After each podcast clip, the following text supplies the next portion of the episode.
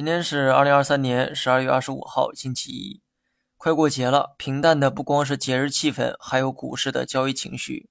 今天市场进一步缩量，这可能与北上资金休市有关。港股过圣诞，北上资金暂停一天，北上的资金量没有想象的大。今天缩量更多是一种观望情绪。年末流动性收紧，加上没有外资做先锋部队，内资的举动就会偏向保守。再过几天呢，就是二零二四年了。每当过年，谈论最多的一定是跨年行情。说实话，跨年有没有行情我不知道，但明年一季度可以期待一下 A 股的表现。不同于年末的保守，到了年初，机构通常会积极的开仓。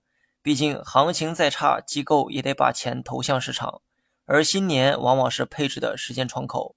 另外，许多政策呢也会在新年发力。金融业的信贷任务也会在年初投放，所以相比年末年初的流动性会好一些。加上年初还有春节的加持，人们的消费欲望普遍呢也比较强。虽然上述内容不一定能换来市场的反弹，但至少在逻辑层面是站得住脚的。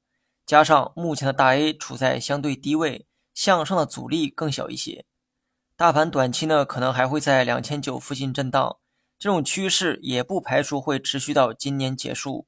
但是在两千九这个位置，大家真的没必要悲观。好了，以上全部内容，下期同一时间再见。